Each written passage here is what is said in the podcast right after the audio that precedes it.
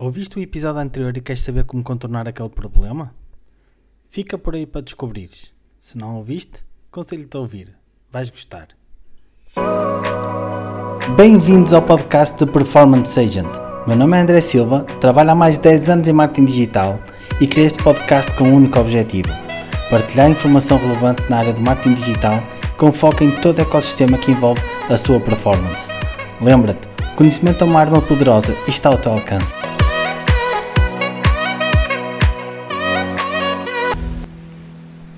Bom dia, são 7 da manhã, é verdade. Hora perfeita para falarmos em resolução de problemas. Ora, no último podcast falámos de um problema de, de perda de budget por falta de resposta do nosso site ou de páginas específicas. Pois é, hoje vou indicar-vos como resolvo normalmente ou minimizo esta situação. Atenção, muitas vezes este tipo de situações não está ao nosso alcance resolver. Está ao nosso alcance entendermos o porquê e entregarmos a nossa visão da situação. Depois cabe sempre ao dono do negócio, no caso ao nosso responsável, de, digamos, de grupo, um, tomarem as devidas decisões. Primeiro de tudo, dados. Sem dados, nós não podemos tomar decisões pelo menos decisões acertadas ou tão assertivas. Como já iniciamos o processo de macroanálise no último podcast, vamos começar a avançar para o detalhe do problema, ou seja, identificar primeiramente qual a campanha em que as perdas de cliques estão a ocorrer. E assumimos o mesmo processo, ou seja, selecionamos a campanha no Google Ads, mesmo time frame, vamos ao Google Analytics, fonte de tráfego Google Ads e vemos que campanhas uh, em que campanhas existem as diferenças. Mais uma vez aqui verificamos e comparamos com o Analytics a campanha específica em que estamos com perda de cliques. Depois abrimos no Google Ads as páginas de destino.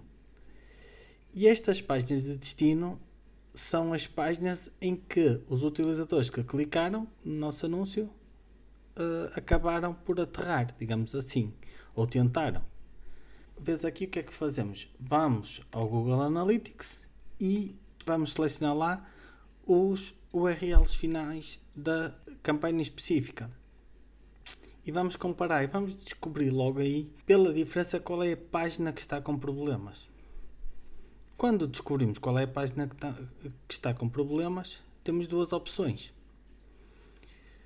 Se tivermos equipa da IT, enviamos o URL para eles. E eles vão tentar melhorar, vão tentar identificar qual é o problema. Se não tivermos, que é o que acontece grande parte das vezes, não é? Uh, Vou-vos explicar o que é que eu faço. O que é que eu faço? Pego no URL e coloco logo no Google PageSpeed Insights e vejo o que é que está a atrasar a página. Se forem imagens, tento resolver redimensionando, uh, editando, tento fazer com que a imagem não seja o problema.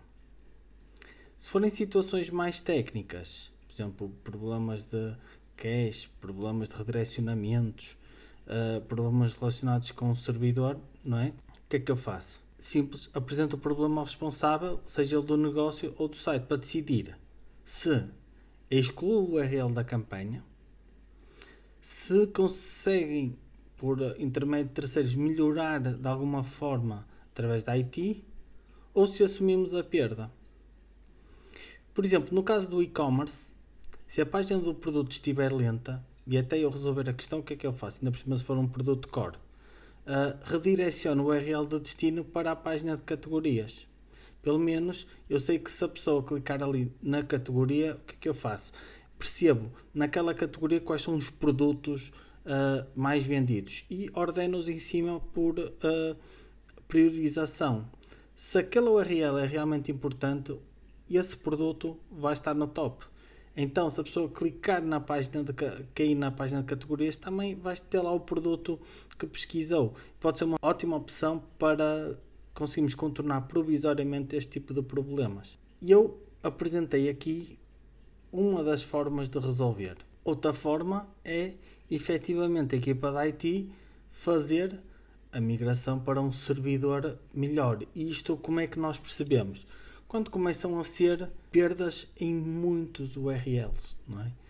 Tipo, imaginemos o nosso site tem uh, estamos a anunciar para 50 produtos e temos esta situação uh, com perdas acima de 10% em quase todos os URLs, não é?